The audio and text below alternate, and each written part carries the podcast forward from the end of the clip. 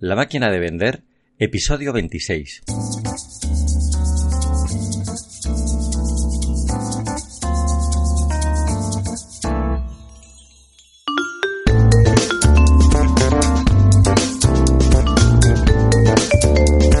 La máquina de vender, el podcast de neuromarketing y comercial 4.0. Dirige y presenta Juan Antonio Narváez.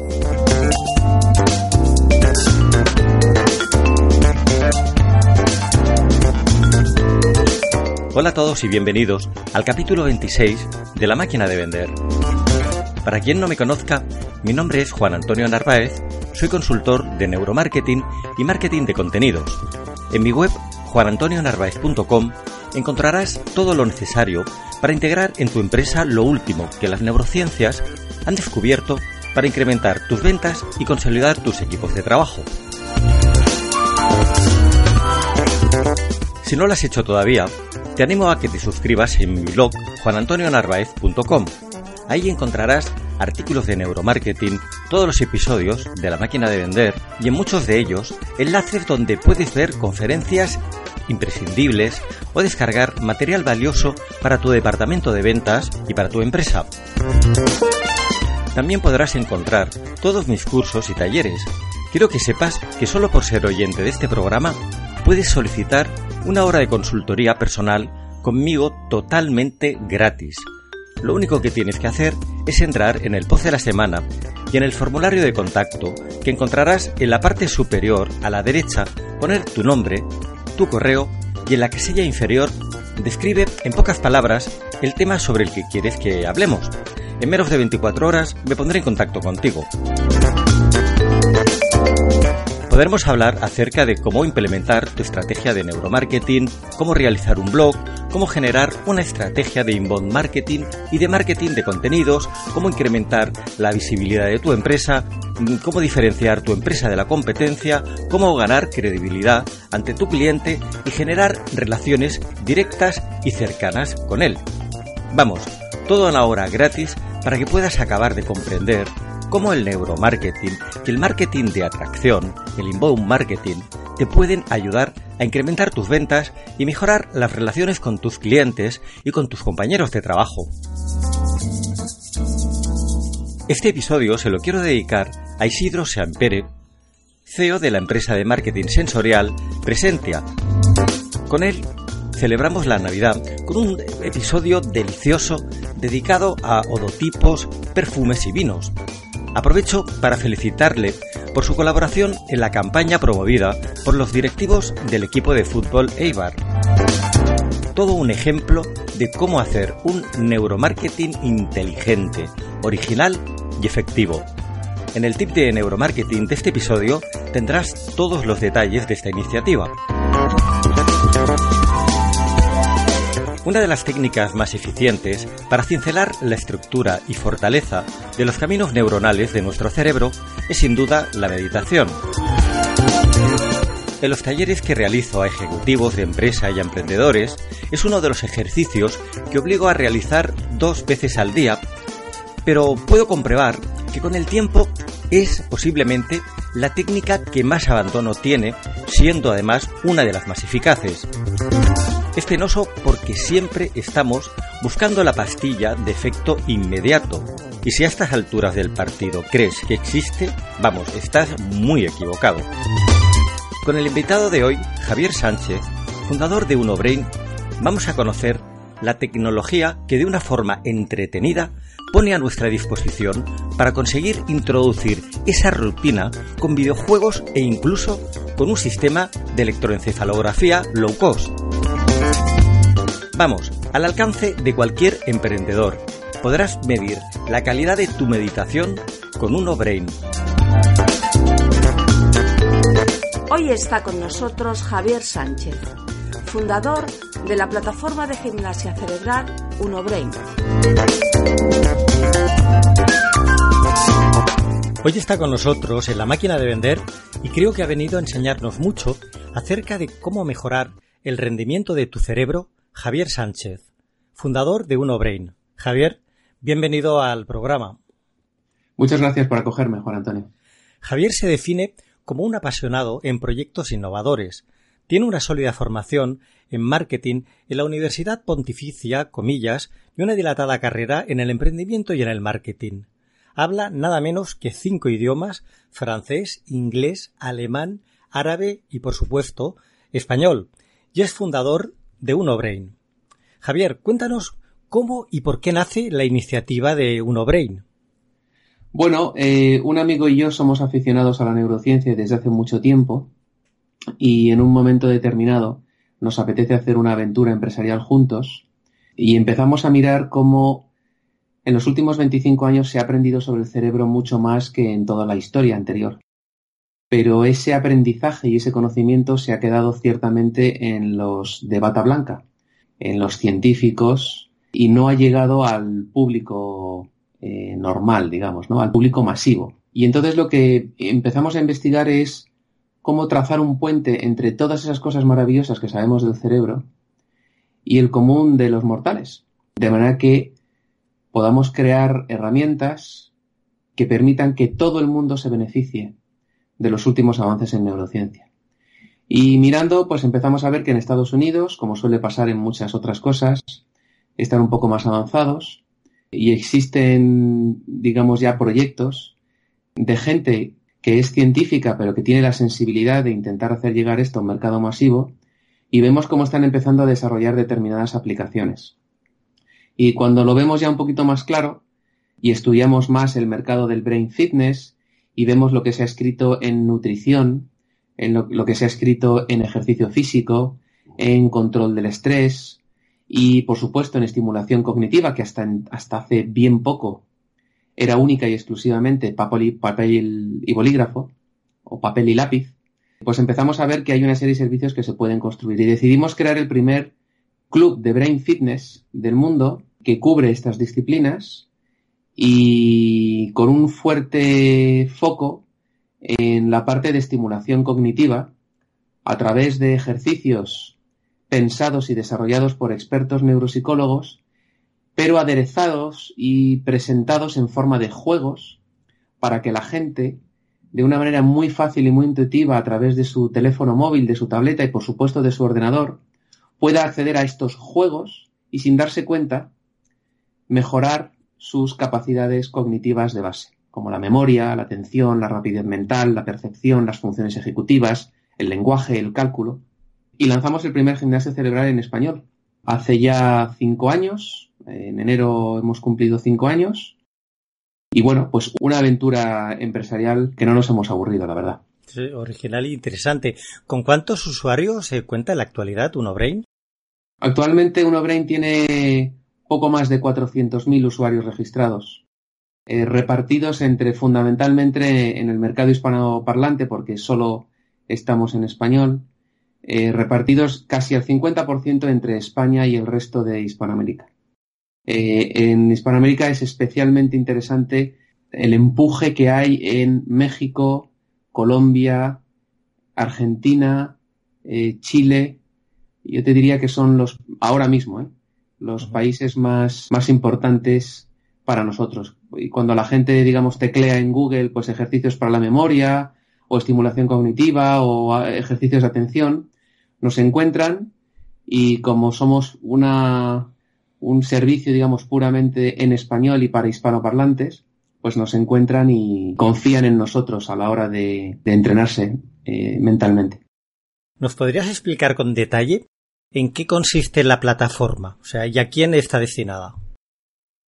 Bueno, la plataforma lo que te permite es, hay un montón de información en primer lugar. O sea, no solo hay, que formar a la gente y hay gente que sabe más, gente que sabe menos, pero tenemos un montón de información. Y una vez te das de alta, eh, de forma gratuita en la plataforma, lo que, lo, que, lo que te permite es acceder a una serie de sesiones de entrenamiento. Estas sesiones de entrenamiento están compuestas por tres juegos, de un total de aproximadamente 60 juegos que hay ahora mismo. Estos tres juegos pues te pueden llevar alrededor de 10 a 15 minutos e idealmente se deberían hacer todos los días.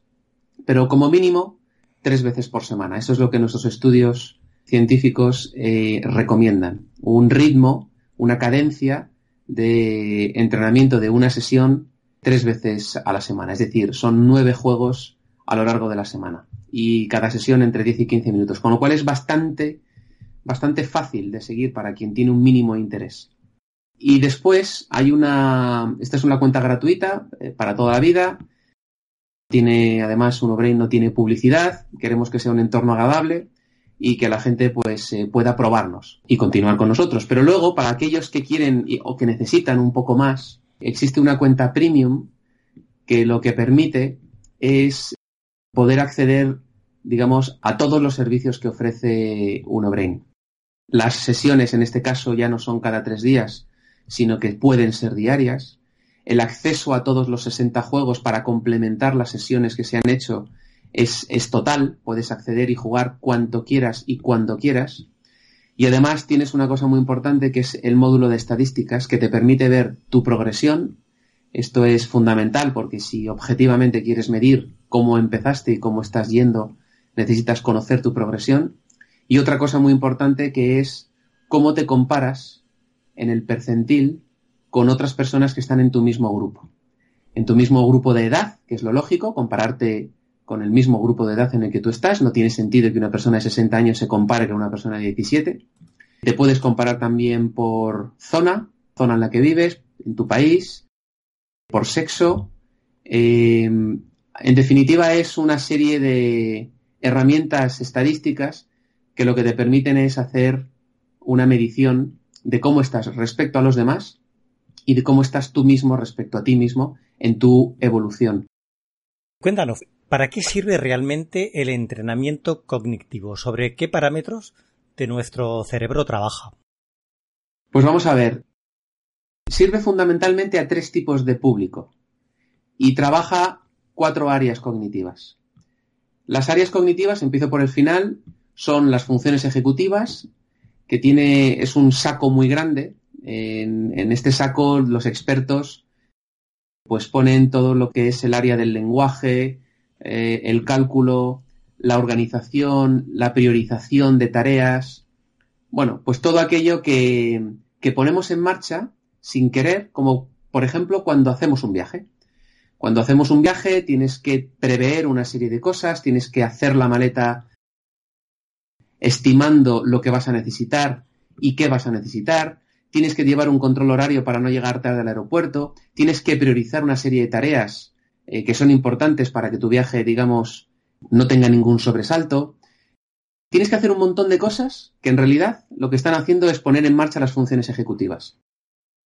Una segunda área es la atención, eh, importantísima, por ejemplo, para los estudiantes o para personas que no tienen un grado de atención muy alto y que a veces se quejan de que no tienen memoria, cuando en realidad están perfectamente de memoria y lo que tienen es una falta de atención gente que le dices el nombre de alguien y no se acuerda, pues a veces no son problemas de memoria, sino de atención. Otra área muy importante es la memoria, que junto con la atención es lo que necesitan los estudiantes, ¿no? Fundamentalmente. Eh, y hay, personas que tienen problemas de memoria, pues eh, a veces es a corto plazo, a veces es a medio o largo plazo, y quieren tener más retentiva, ¿no? Y finalmente una cuarta área que es la percepción y la rapidez mental. Es la velocidad de procesamiento de la información. Esta es importante, por ejemplo, cuando conducimos. Es importantísimo percibir correctamente y es importantísimo reaccionar rápidamente ante un evento inesperado. Bueno, estas son las cuatro áreas que se entrenan. Y los juegos, esos 60 juegos de los que hablábamos antes, trabajan cada una de estas áreas. Una de ellas de manera principal, por ejemplo, hay juegos que son específicos de memoria y el área principal que trabajan es memoria, pero como área secundaria o como área terciaria trabajan también la atención y la percepción. Y en cada uno de los juegos que tú te encuentras en Unobrain, siempre ves el juego y debajo las tres áreas que fundamentalmente trabaja ese juego. Pero la más importante siempre es la primera. Los neuropsicólogos cuando definen las tareas antes de que hagamos los juegos, definen una tarea muy concreta, como si fueran, digamos, eh, una, tirando a una diana, ¿no? Y entonces hacen juegos solo de memoria o solo de percepción o solo de atención o solo de funciones ejecutivas. Lo que pasa es que dificilísimo hacer un juego que solo y únicamente eh, trabaje un área. Trabaja principalmente un área, por ejemplo la memoria, y a lo mejor en menor medida la atención y la percepción. Entonces en brain te encuentras siempre las tres áreas fundamentales que trabaja un juego. ¿Qué ocurre? Que a medida que tú vas jugando a los distintos juegos, el sistema, y hay un algoritmo matemático que está detrás de esto, permite descomponer las distintas tareas que tú has trabajado, de manera que en las estadísticas te puede dar una medida muy concreta de memoria, de percepción, de atención y de funciones ejecutivas. Todo esto es un sistema muy complejo de una serie de variables que al final lo que hacen es sumarse e integrarse para que tú, como usuario, puedas tener una medida de cada una de tus funciones ejecutivas. Y no es que tener más atención sea peor que tener más memoria o menos memoria. Simplemente es que cada uno es cada uno y lo importante es saber detectar dónde estamos mejor y dónde estamos peor para poder mejorar esas áreas en las que estamos más flojos.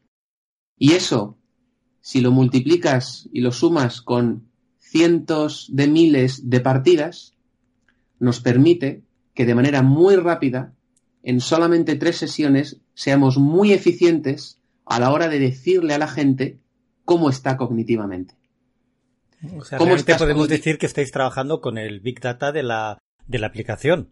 Efectivamente, ese es uno de, las grandes, de los grandes valores que tiene llevar cinco años y, digamos, y decenas de miles de usuarios y decenas de miles de partidas, que nos permite, por supuesto siempre es de manera anónima, pero nos permite de una manera eh, que no era posible hasta ahora con técnicas físicas, con test eh, al uso normales, de papel y de lápiz, nos permite, digo, puntuar y colocar cognitivamente a las personas de una manera muy rápida.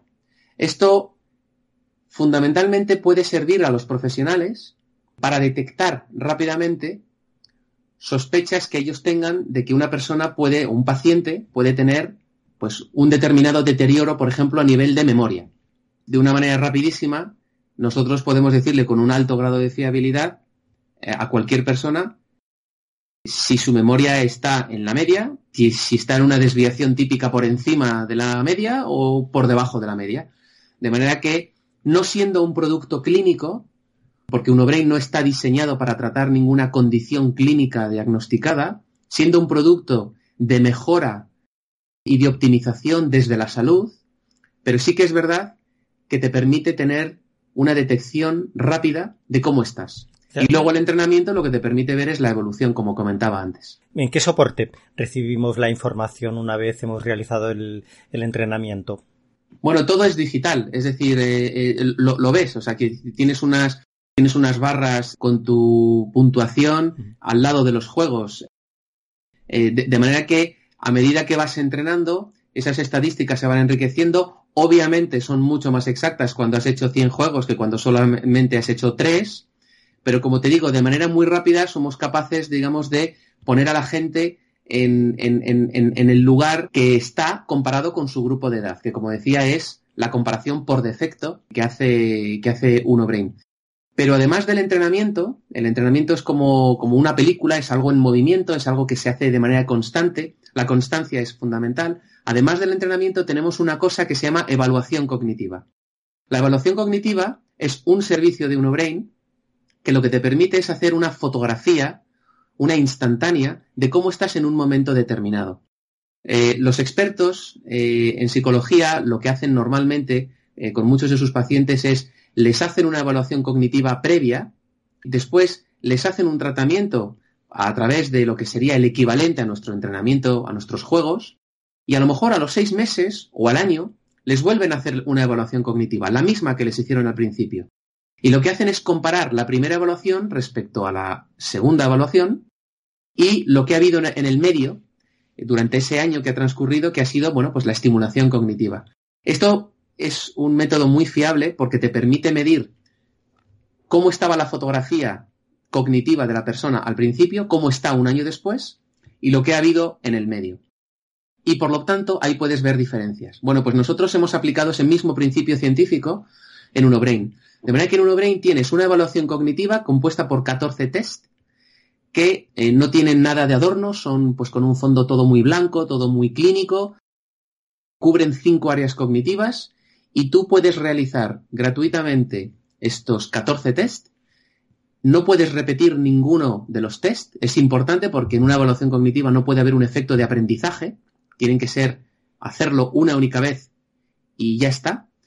Y tú puedes ahí sí descargarte un informe en PDF que te permite ver cómo estás en esas cinco áreas cognitivas. Esto lo puede hacer cualquier persona y te permite tener una foto instantánea de cómo estás. Después está el entrenamiento, que es el que hablaba antes, esas sesiones de tres juegos. Y el test, eh, la evaluación cognitiva, la puedes repetir a lo mejor dentro de un año y puedes tener la siguiente fotografía. Bueno, pues estas mismas herramientas están disponibles en un formato digital en, en Unobrain. Y hay gente pues, que lo está utilizando porque le gusta saber cómo empieza, luego le gusta entrenar, le gusta ver las mejoras en su entrenamiento y luego dentro de X tiempo no le dejamos hacer una evaluación cognitiva a la gente ni al mes ni a los tres meses, porque entonces rompería el propósito, porque entonces se aprendería cómo son los test y esa no es la idea. Les dejamos hacer la evaluación cognitiva cuando han pasado ya unos cuantos meses, pues esas personas pues hacen una evaluación cognitiva y dicen, hombre, caramba, pues mira, empecé con un percentil 50 eh, en memoria y de repente, pues oye, he subido al 75. O empecé con una atención de 68 y ahora estoy en 96. Eh, estoy que me salgo, ¿no? En, en, atención, he ganado muchísimo. Bueno, pues esa es la idea. Hacerlo como si fuera un juego, hacerlo para optimizar nuestro desarrollo cognitivo, pero, pero hacerlo de una forma medible y de una forma objetiva. ¿Por qué utilizar videojuegos para el entrenamiento? Porque son divertidos. La gente necesita un cierto elemento lúdico y de entretenimiento que te haga olvidar la idea de que en realidad lo que estás haciendo es un ejercicio de memoria o de, atención que sinceramente es un rollo.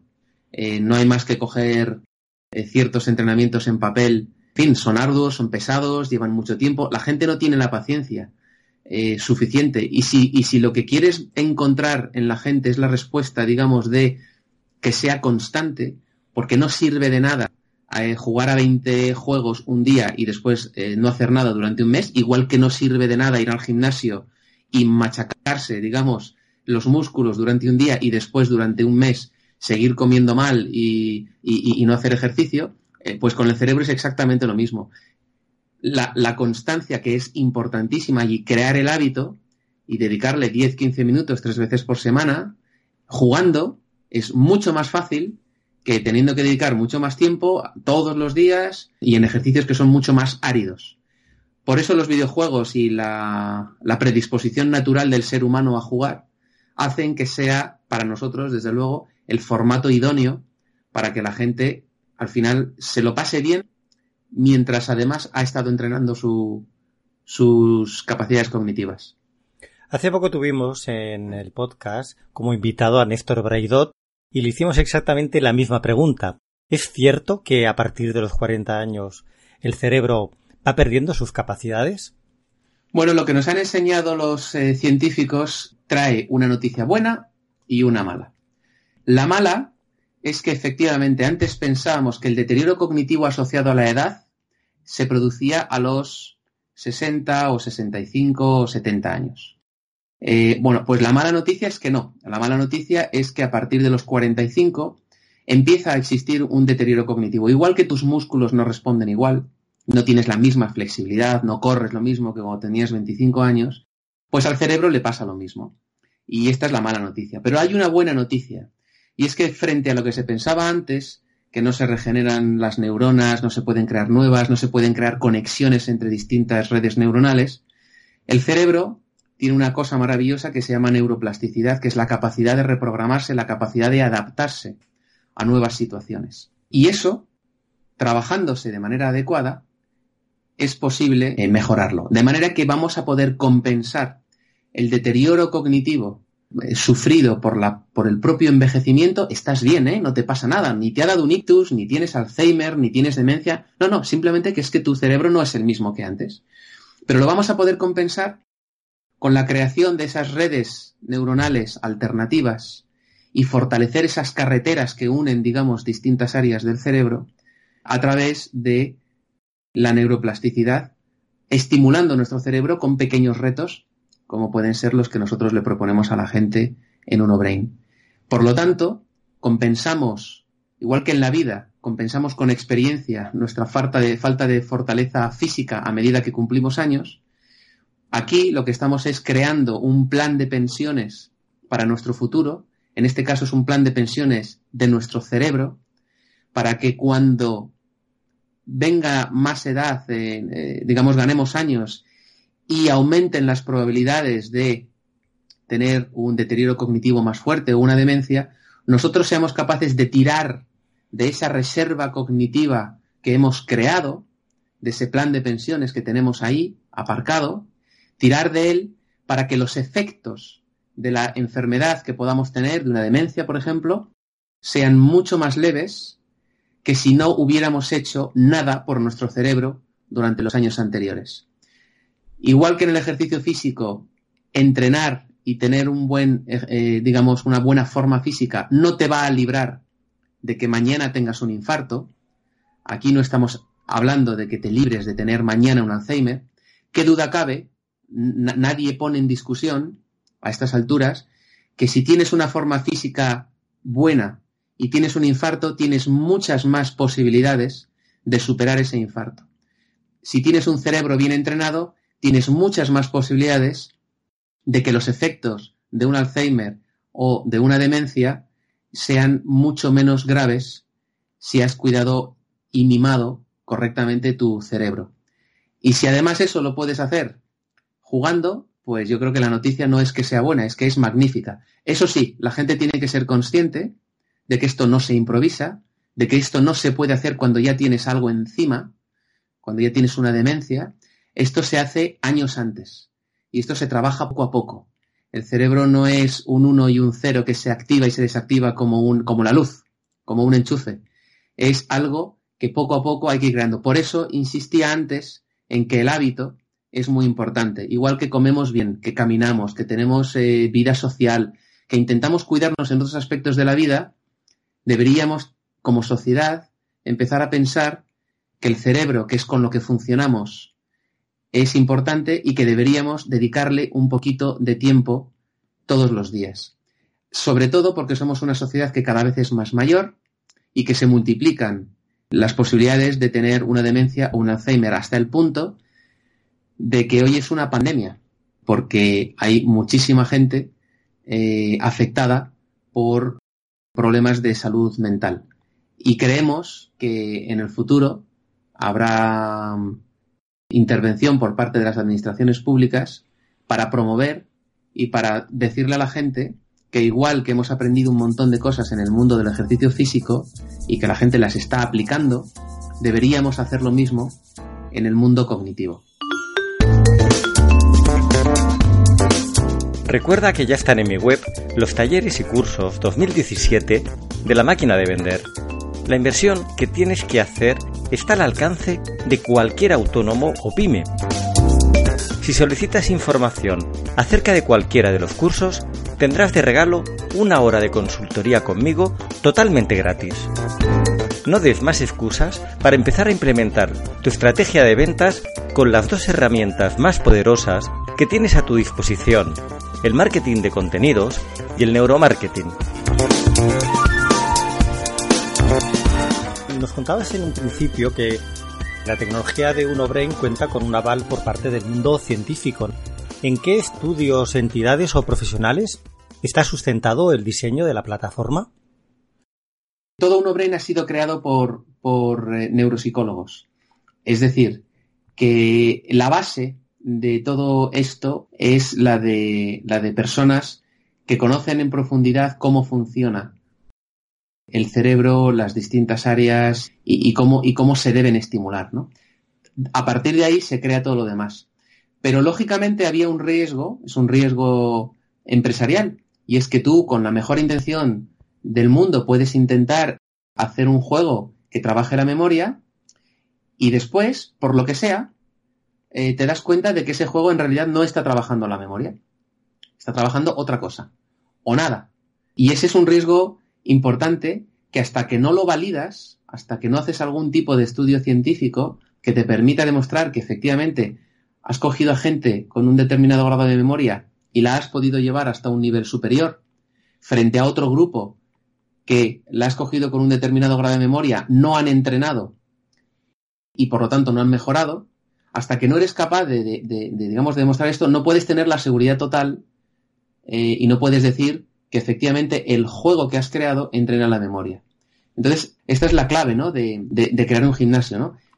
Eh, volviendo al, mundo físico, eh, puedes crear una máquina que trabaje el bíceps, pero a lo mejor la has hecho de una determinada manera que lo que está trabajando es el bíceps en menor medida o digamos de forma colateral, pero lo que realmente está trabajando es el tríceps.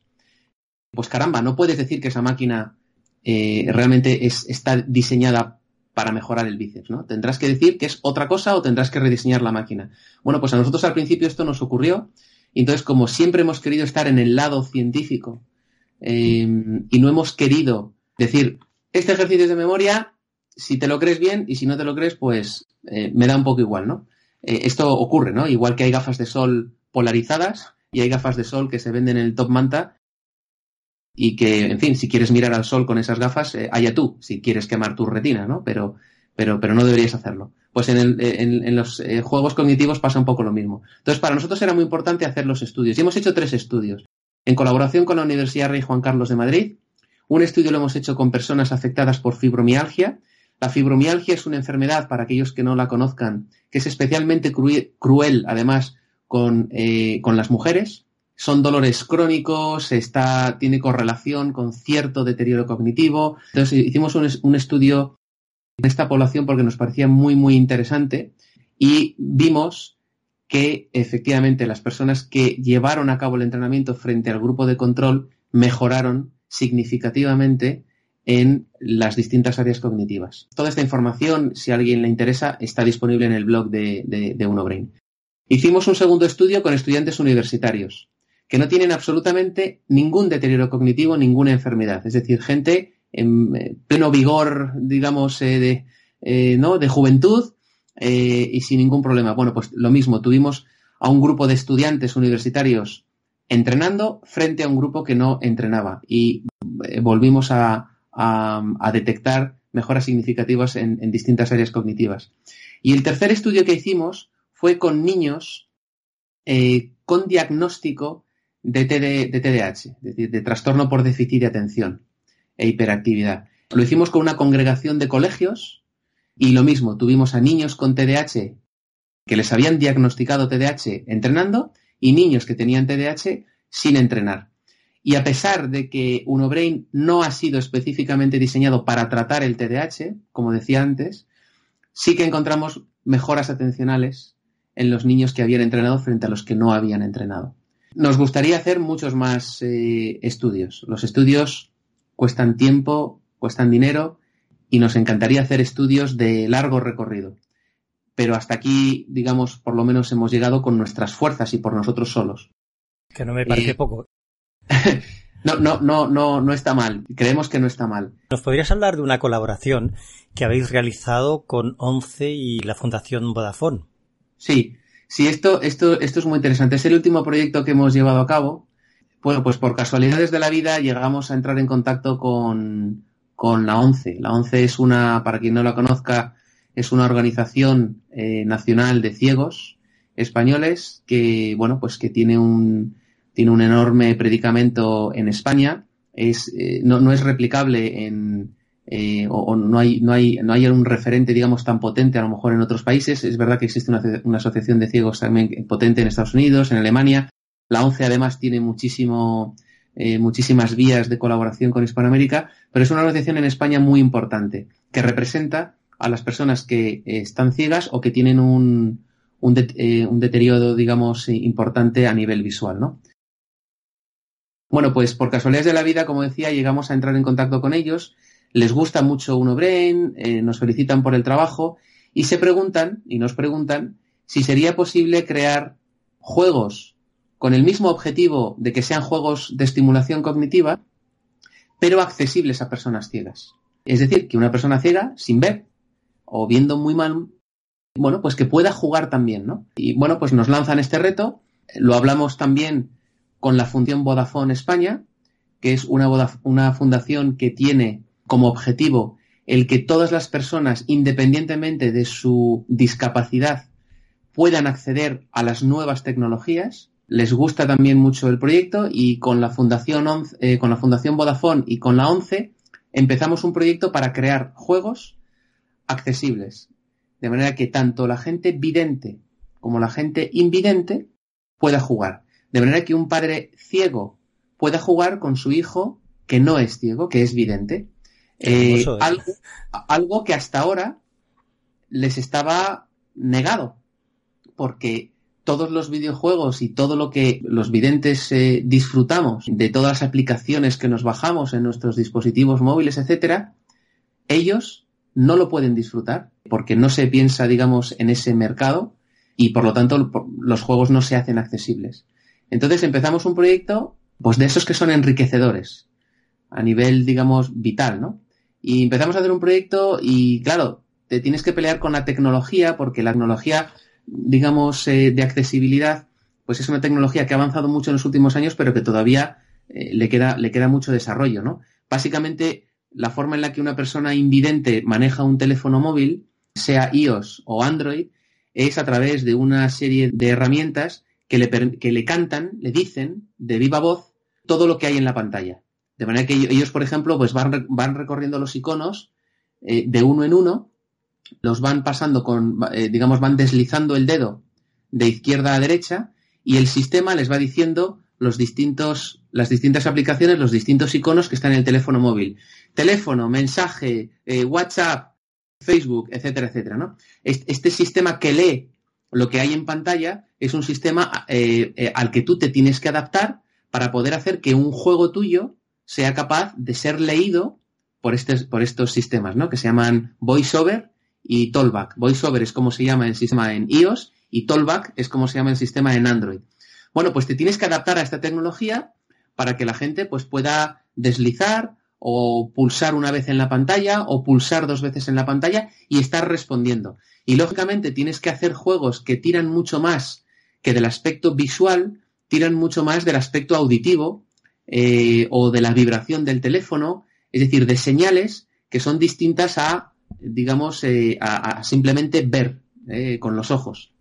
Y es un reto, es un reto porque, porque es un reto tecnológico, como he explicado, es un reto a nivel de cómo desarrollar esos juegos sin apoyarte en la visualización, eh, pero al final hemos conseguido hacer una decena de juegos, son de hecho los últimos juegos que hemos lanzado en UnoBrain, y son válidos tanto para personas videntes como para personas invidentes. Parece una iniciativa preciosa ¿eh? que un padre pueda compartir, teniendo esa limitación en, en la vista con su hijo, una experiencia de esta naturaleza, es realmente hermoso. Sí, porque, porque, porque les iguala, porque les permite además eh, competir en un mismo juego que está basado en las mismas reglas y por lo tanto picarse, ¿no? decir, oye, pues yo he sacado tanto, pues, pues tu papá has sacado más puntuación que yo o menos que yo.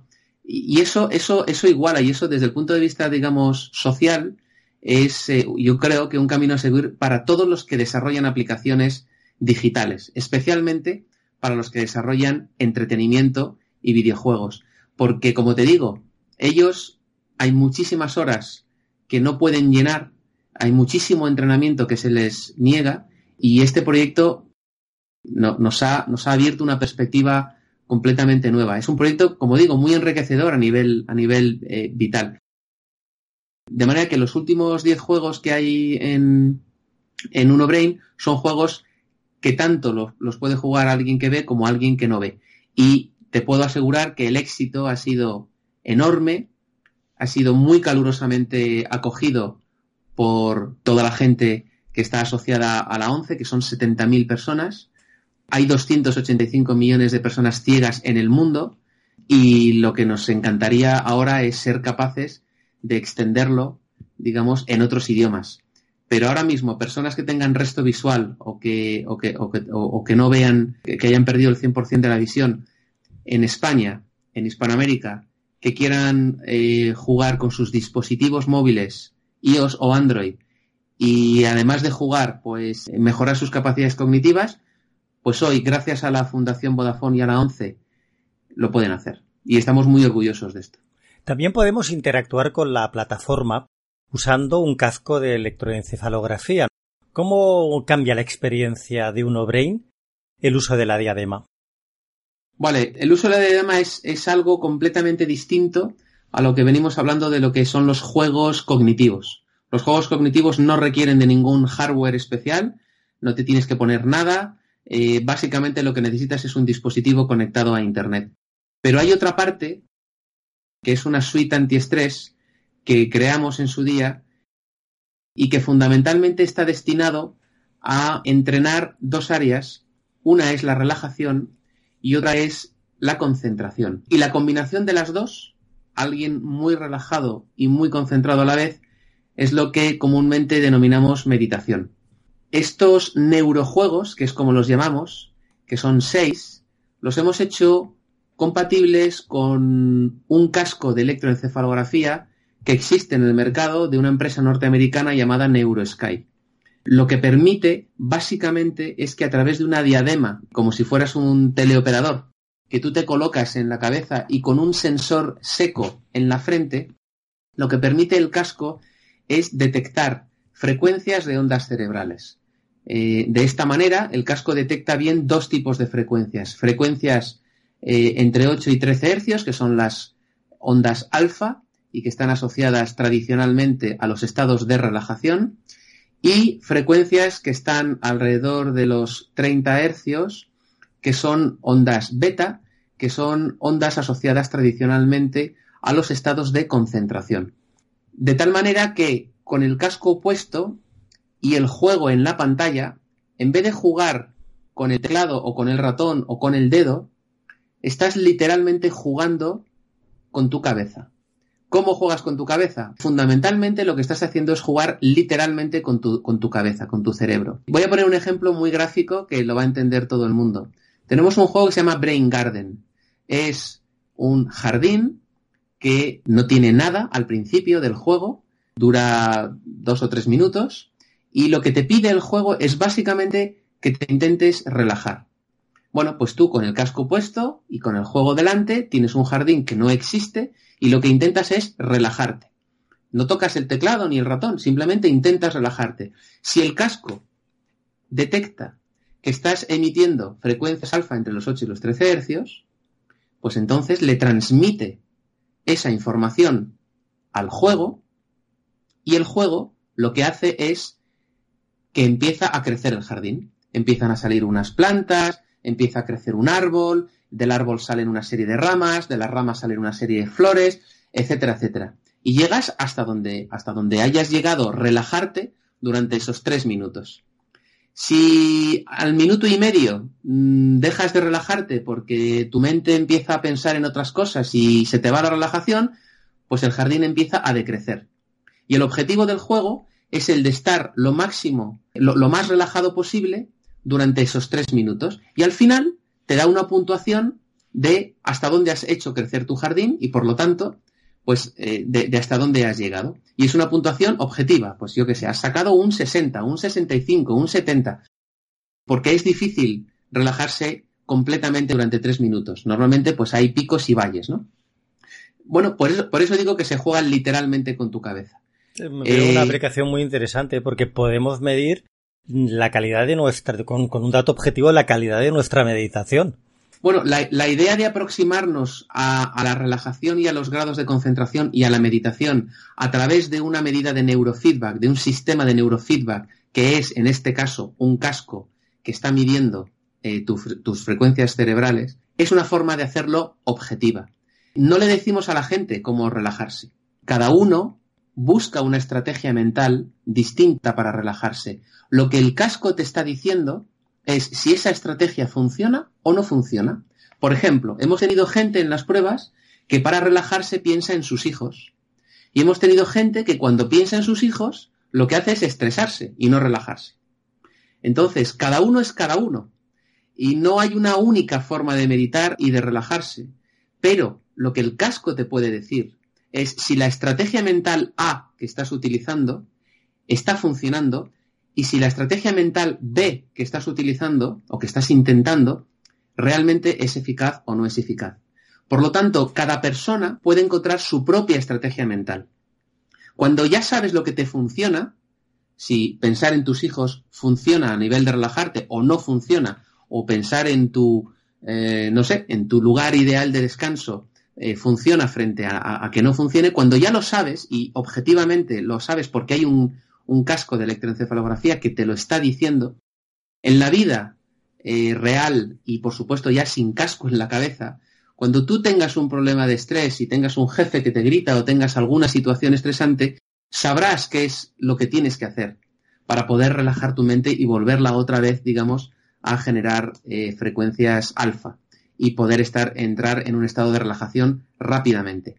Esa es la base de toda la, de toda la metodología. Buscar una estrategia. Me parece muy, muy, pero muy interesante, ¿eh? porque de hecho en los talleres que, que damos de la máquina de vender, una de las tácticas que menos eh, utiliza la gente es la meditación, pero hay como una especie de confianza, algo pseudo religioso. Hay un halo ahí como de misticismo extraño, como si no estuviéramos hablando de ciencia, cuando la meditación mucho tiene que ver, ¿no? Todo con la ciencia. Contrastar distintas técnicas de meditación que tenga, y vamos, Internet hoy en día está llena de páginas web de cómo aprender a meditar, y escoger de una forma objetiva aquella que se adapta más a los resultados que nos está dando vuestra tecnología. Sí, porque hay personas que son, pues eso, muy distintas. ¿Qué duda cabe que hay unos ciertos parámetros que te ayudan a meditar bien? Cerrar los ojos ayuda mucho porque además elimina muchísimos estímulos. La respiración es fundamental. Una posición cómoda donde no cruces ni brazos ni piernas también es fundamental para que puedas relajar tu cerebro. El problema es que no nos enseñan en la escuela a controlar, digamos, nuestro cerebro ni nuestros pensamientos. Entonces, hay mucha gente que, pues, que, que, no tiene control o, racional o emotivo o cognitivo sobre, sobre, sobre su propio. La gente sabe más de cómo funciona el motor de su coche que de cómo funciona su cerebro. Eh, y, es, es, paradójico e increíble, pero, pero es así. No, no nos han formado en, en cómo funciona nuestro cerebro y en cómo podemos, en cierta medida, ayudarnos a nosotros mismos. Esto es buscar estrategias que objetivamente te permitan saber si lo que estás intentando hacer es correcto, es válido o, no es correcto. Por eso nosotros tomamos la vía, digamos, del neurofeedback. ¿Cuál es el problema? ¿Cuál es el gran problema? Bueno, que esto exige un desembolso económico porque nosotros no somos los fabricantes de, de estas diademas me falta tiempo ya para ir a comprar yo. Yo de hecho hago, dos meditaciones diarias y te juro que me hace ya falta tiempo acabar la entrevista para meterme en Amazon y, comprar el casco. Porque he visto que tenéis un enlace en la web. Bueno, eh, facilitamos a la gente un enlace a, Amazon España. Eh, eh, desde Hispanoamérica a veces es más fácil comprarlo en Amazon Estados Unidos. Para, para el que esté muy interesado. Pero el gran problema es que exige un desembolso exige una constancia porque tienes que ponerte este, este el, casco y tienes que hacer el, esfuerzo. Y como socialmente todavía no está integrado en nuestro día a día, bueno, pues al final a la, gente le cuesta. En cambio, los juegos cognitivos de entrenamiento, como no requieren, digamos, de nada adicional, tienen mucho más éxito de crítica y de, y de público. Pero hay que recordarle a la gente, para que veamos esto en perspectiva, que lavarse los dientes todos los días no sucedió de la noche a la mañana. Requirió muchos años, donde la, primero la gente no estaba convencida que lavarse los dientes era algo que estuviera directamente relacionado con la higiene bucal y con tener menos dolores de muelas y menos eh, eh, empastes, ¿no? Esto no era obvio hace unos años. Eh, esto lo puede leer la gente en Internet porque hay artículos muy interesantes de cómo se estimuló socialmente el que la gente se lavara los dientes todos los días y cómo fue la gente que creaba la pasta de dientes la que estaba más interesada, las empresas estaban más interesadas en que la gente se pudiera lavar los dientes, ¿no? Más que los fabricantes de cepillos de dientes. Esto no ocurrió de la noche a la mañana, ocurrió a lo largo de muchos años. Y hoy, lo primero que le dices a un niño antes de que se vaya a la cama es que se lave los dientes. Está absolutamente metido en nuestra sociedad como algo totalmente normal. Bueno, pues hoy estamos en esa época, en el mundo del cerebro. La gente no tiene todavía suficiente conocimiento de cómo ayudarse a sí mismo y de cómo eh, estimular o crear ese plan de pensiones que hablábamos antes del cerebro. Pero no me cabe ninguna duda que dentro de unos años esto será, digamos, algo absolutamente común y que la meditación se le quitará todo, todo, eh, digamos, el halo religioso o místico y se quedará en pura ciencia, porque como bien dices, es pura ciencia. Igual que el yoga ha tardado muchísimos años en llegar a Occidente, desde Asia y también al principio estaba muy ligado con, la religión y el misticismo y ha podido la parte científica y los eh, y la parte, digamos, del mundo más occidental ha abrazado el yoga cuando realmente ha visto que científicamente es algo que está, que es demostrable y que está probado y que ayuda. Entonces, también hay que recordar que el yoga ha tardado muchos años, no ocurrió de la noche a la mañana. En el ejercicio físico también hemos tardado muchos años.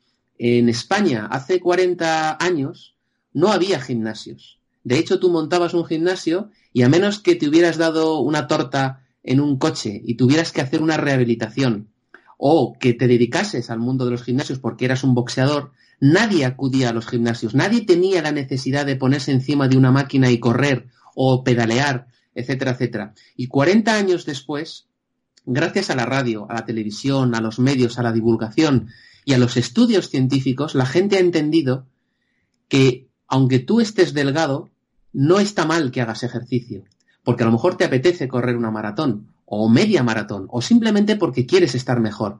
Y hoy a los gimnasios no va solamente la gente que tiene más sobrepeso o la gente que, que ha tenido un accidente en el coche, sino que va todo tipo de gente que desde la salud quiere optimizar, quiere mejorar. Bueno, pues con los gimnasios cerebrales, que no ocurrirá de la noche a la mañana lo mismo, que ha pasado en otras industrias y en otros sectores y en otros ejemplos como he puesto, estoy seguro de que dentro de unos años los niños en las escuelas aprenderán a relajarse, a concentrarse, a estimular su mente para tener más atención y memoria y por lo tanto ser mejores estudiantes y desarrollar mejor sus capacidades y, aprender mejor en la vida, en lo que quieran hacer, etcétera, etcétera. Pero hoy, lamentablemente, pues estamos todavía en la, en la infancia de algo que tiene muchísimo recorrido en el futuro. Javier, directamente, al CEO de una empresa, a su director comercial, ¿Qué entrenamiento le recomendarías y en qué puestos de la empresa sería conveniente usar UnoBrain? Al CEO de una empresa eh, le recomendaría que cogiera un entrenamiento el que más se adapte. Nosotros ofrecemos siete programas de entrenamiento que son muy sencillos de elegir y además puedes cambiar en cualquier momento de uno a otro. Pero tal vez el entrenamiento en funciones ejecutivas, digamos, eh, sería el, el, más importante para el CEO de una compañía y lo segundo que le diría es que cuide a sus empleados. Que igual que les está a lo mejor pagando el gimnasio o que está eh, dándoles otro tipo de, yo qué sé, de entorno físico o de eh, alimenticio, que igual que está cuidando a sus empleados, que por favor cuide el cerebro y el estado mental de sus empleados, porque es fundamental, porque es lo que hace que su empresa pueda ir mejor. Y se está produciendo además una cosa curiosa y es que en los países nórdicos hay gente de 70 años que están empezando a demandar a sus empresas porque no les cuidaron cuando tenían altos niveles de estrés. Porque la empresa no hizo nada por ellos cuando tuvieron un entorno de trabajo con mucho estrés. Entonces, todo lo que puedan hacer por estimular cognitivamente sus cerebros, por reducir el estrés, todas las herramientas que le puedan aportar a sus empleados, que por favor las utilicen. Se van a gastar muy poco dinero, el rendimiento va a ser increíble la gente va a estar mucho mejor y se va a sentir mucho mejor y sobre todo al final, si lo que tienes en, una empresa, lo importante de una empresa es el talento, el compromiso eh, y la capacidad y la energía de empujar de las personas, cuidar su cerebro es absolutamente básico, pero por desconocimiento, pues hoy no se está haciendo lo suficiente. Mm. Pero eso es lo que yo le diría. Javier, creo que a estas alturas todos ya estamos convencidos del acierto y de la utilidad de la tecnología de, de UnoBrain. Pero explícanos, ¿cuánto cuesta el entrenamiento? ¿Tenemos distintas eh, modalidades de pago? Bueno, existen dos, básicamente dos tipos de cuentas para el gran público. La primera es la cuenta gratuita, que lo que te permite es eh, entrenar, probar nuestro sistema y que lógicamente tiene una serie de restricciones eh, donde no puedes acceder a todos los juegos que quieras, cuando quieras y a las estadísticas avanzadas. Pero te permite, desde luego, hacer un entrenamiento cada tres días y acceder, digamos, de una manera libre. Además, es importante eh, señalar que NoBrain no tiene publicidad, con lo cual el entorno es un entorno agradable y se agradece.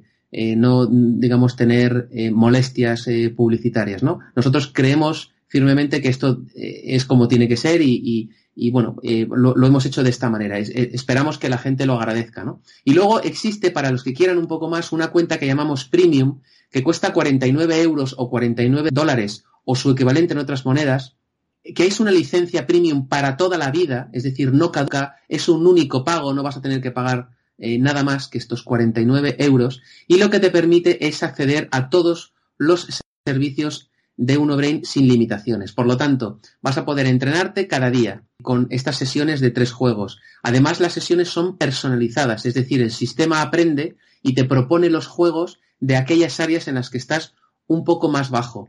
Puedes acceder a los 60 juegos cuando quieras y cuanto quieras. Y por supuesto, y lo más importante, es que tienes un acceso a unas estadísticas avanzadas que te permiten conocer tu progreso en el entrenamiento, cómo empezaste y cómo estás progresando en general y por área, y te permite también saber cuál es tu percentil comparado con personas de la misma edad, cuál es tu percentil en las distintas áreas cognitivas. Eso es como si fuera un espejo en el que tú te vieras reflejado y pudieras saber cómo estás tú en memoria, en atención, en percepción, en funciones ejecutivas respecto a tu mismo grupo de edad.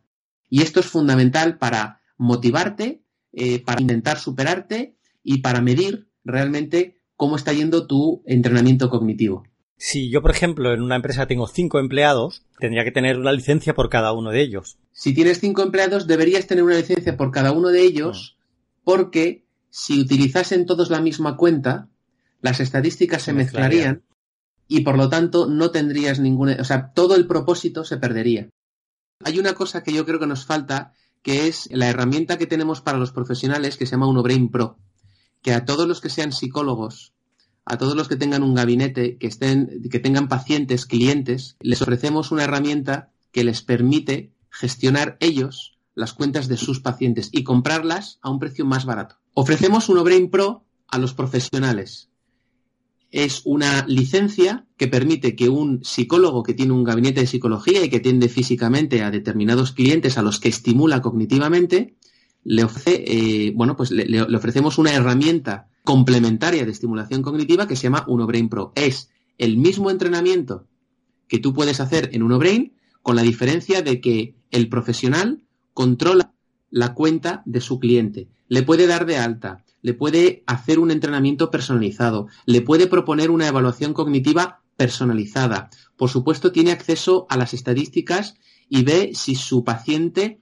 si su cliente está entrenando o no está entrenando. Le puede personalizar una sesión eh, en vez de, tres juegos con cuatro juegos. Es decir, le damos al profesional todas las herramientas de UnoBrain para que pueda personalizar el entrenamiento para, su, para sus clientes. Y además con la ventaja de que estos clientes, estos pacientes, pueden entrenar y estimularse cognitivamente fuera del horario presencial. Lo pueden hacer desde su propio dispositivo y desde su propia casa. Esa licencia Pro cuesta 99 euros. Sí. Esa licencia incluye tres cuentas para sus tres primeros clientes. Hmm. Una cuenta trimestral, una semestral y una anual. ¿De acuerdo? Con lo cual, a sus tres primeros clientes les puede dar al, que, al, cliente que a lo mejor estime que va a estar tres meses con él, la trimestral, al otro la semestral y al otro la anual. Y a partir de ahí, el, el, pro, el profesional, el psicólogo, que normalmente son gabinetes de psicología los que nos compran cuentas pro, le puede comprar al resto de sus clientes cuentas por 3, 6 y 12 meses, como te indicaba, a un precio de 18, 21 y 24 euros que un profesional puede comprar por 24 euros una cuenta para, para su paciente durante un año. Y esos 24 euros te aseguro que en la segunda, en la segunda sesión, un profesional que suele cobrar unos 50 euros por sesión ya los tiene amortizados. Pues esa opción pro está es muy, pero muy interesante porque la veo incluso en la aplicación para, para un departamento de recursos humanos. Claro, efectivamente, por eso eh, eh, cuando alguien tiene volumen o cuando alguien no quiere una licencia para toda la vida y en vez de gastarse 49 euros quiere gastarse 18 porque solo va a tener a lo mejor, quiere hacer una prueba de un trimestre, nosotros facilitamos el que con más volumen y con, y con más flexibilidad temporal, recursos humanos de una empresa o gabinetes grandes de psicología puedan acceder a esta tecnología a un precio todavía más barato. El público común, pues el público común tiene una, una única licencia que es de 49 euros y que es para toda la vida porque, porque, porque la gente no, eh, lo hemos probado, ¿eh? nos hemos dado en estos cinco años tiempo a ver si la gente quería un modelo de suscripción de una pequeña cantidad mensual, pero la gente lo rechaza, porque la gente tiene la sensación de que si no entrenan les estás cobrando por algo que no están utilizando. Mm. Entonces al final hemos llegado a este modelo, que es un modelo, digamos, de licencia para siempre, 49 euros. Y está funcionando mejor porque la gente que quiere dar el salto lo da y luego se despreocupa. Javier, para ir finalizando, recomiéndanos una buena práctica para empezar el día y qué libro te ha gustado más y recomendarías a un empresario para su crecimiento profesional o personal. Creo que empezar el día con música es una manera excelente de ir despertando nuestro cerebro, que tarda una media hora en estar completamente despierto. Con un buen desayuno, necesitamos nutrir a nuestro cerebro y el desayuno por algo es la comida más importante del día. Y con unos pocos minutos de, de relajación que te permita visualizar el día, cuáles son tus objetivos ese día. Y si es posible, y en cuarto lugar, hacerse una sesión de 10 minutos en Unobrain eh, para salir de casa con las pilas puestas, porque además por las mañanas eh, rendimos mejor que por las noches. Yo creo que con esas cuatro cosas el día está garantizado. Y respecto al libro, pues mira, tengo un libro que no tiene nada que ver con neurociencia, que se llama Business Adventures, eh, aventuras de negocio. Son 12 relatos de negocios, de experiencias de negocios, que son aprendizajes de vida también, muy curiosos. No me lo he terminado totalmente.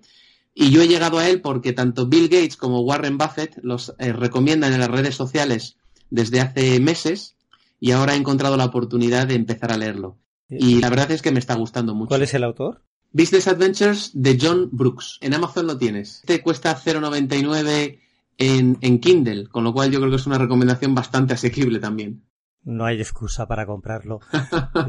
Javier, mm, vamos, mm, ha sido un episodio interesantísimo. Mm, me falta tiempo para acabar la entrevista y te lo aseguro, entrar en Amazon para comprarme, para comprarme el casco y empezar ya a hacer mis meditaciones por la mañana y por la noche, pero con, con el casco de, de Uno Brain y yo creo que nuestros oyentes van a seguir el ejemplo porque habéis puesto una tecnología muy, pero que muy interesante al alcance de cualquier pequeño emprendedor.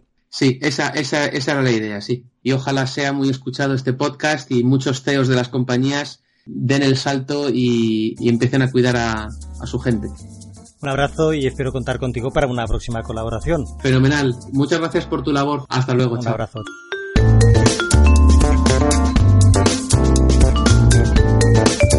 Tips de neuromarketing. Gola, el perfume que inspira al gol.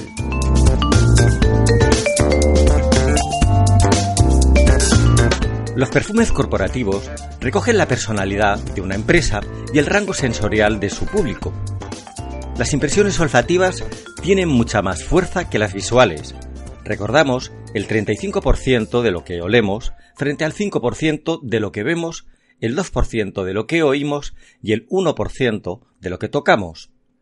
Los perfumes corporativos contribuyen a reforzar la marca de tu empresa y a diferenciarla de la competencia. El marketing olfativo debe despertar emociones y sentimientos en los diferentes públicos de interés de cada cliente y ser compatible con el público objetivo y el concepto de la marca. Una experiencia memorable con el olor del fútbol como protagonista. El viernes 3 de marzo, el Eibar jugó contra el Real Madrid, un partido especial para los aficionados del equipo vasco. Para celebrar la ocasión, los patrocinadores del club sorprendieron a los asistentes del encuentro con una muestra del perfume que creó Presentia para reflejar la victoria deseada. Gola, una pócima ganadora para despertar el olfato de gol de los jugadores. Vamos, un aroma ganador. Avia, uno de los principales operadores petrolíferos independientes a nivel nacional, promocionó la iniciativa con un spot original creado por su agencia de publicidad ACC. La campaña ha sido un absoluto éxito. El perfume Gola ha tenido una repercusión impresionante en multitud de medios. Los principales periódicos deportivos españoles y varias cadenas de televisión han reproducido el vídeo presentado por el popular utillero de Leibar. La muestra del perfume, similar a las que podemos encontrar en las perfumerías, se repartió en la entrada del partido, Además, se hizo un envío de 100 botellas de 30 mililitros a periodistas y personas del mundo del deporte, junto con una nota de prensa presentando la acción publicitaria. Las páginas de Facebook de Leibar y de Avia también promocionaron esta acción entre sus seguidores. La home de las webs corporativas recogió las imágenes del perfume. El resultado, con una pequeña inversión, el Eibar y su patrocinador, la empresa Avia, impulsaron notablemente su popularidad. Gola, una experiencia memorable. Gola nos sirvió para evitar que el Real Madrid sometiera al Eibar con cuatro goles pero sin duda es una de las campañas más originales, divertidas y que mayor difusión han tenido en este año 2017. Javier Sempere, muchas felicidades. Con Javier Sánchez te puedo asegurar que he disfrutado como un niño con zapatos nuevos. Mientras hablábamos, no hacía más que pensar en todas las aplicaciones de su plataforma que podemos poner al alcance de los cursos que impartimos a emprendedores y empresas. En los próximos episodios eh, contaremos con la colaboración, a buen seguro, de Javier y su plataforma UnoBrain. En el post de, de esta semana te pongo un enlace para que te puedas descargar el libro gratuito de UnoBrain Vamos, es de imprescindible lectura. Es un libro denso, vamos, tiene más de 200 páginas que te va a dar muchísima información valiosa acerca de cómo funciona el cerebro de tu cliente. La semana pasada prometí un episodio acerca del segundo congreso AMOS SM 2017 dirigido por nuestro amigo Juan Carlos Mejía Llano. Por cuestiones de programación lo he tenido que postergar para un próximo capítulo. La próxima semana nos espera una nueva entrega de la máquina de vender llena de mucho neuromarketing y conocimiento acerca del cerebro de tu cliente y del tuyo. Recuerda, el neuromarketing va mucho más allá de un mero proceso de relación comercial. Conocer tu cerebro y el de tu cliente te ayuda a ser mejor persona y establecer unas relaciones más sanas y duraderas con tus compañeros de trabajo, con tu familia y con tus seres queridos. Conocer tu cerebro es conocerte a ti mismo y convertirte conscientemente en la mejor de tus versiones. Te deseo muchas ventas para esta semana y hasta el próximo lunes.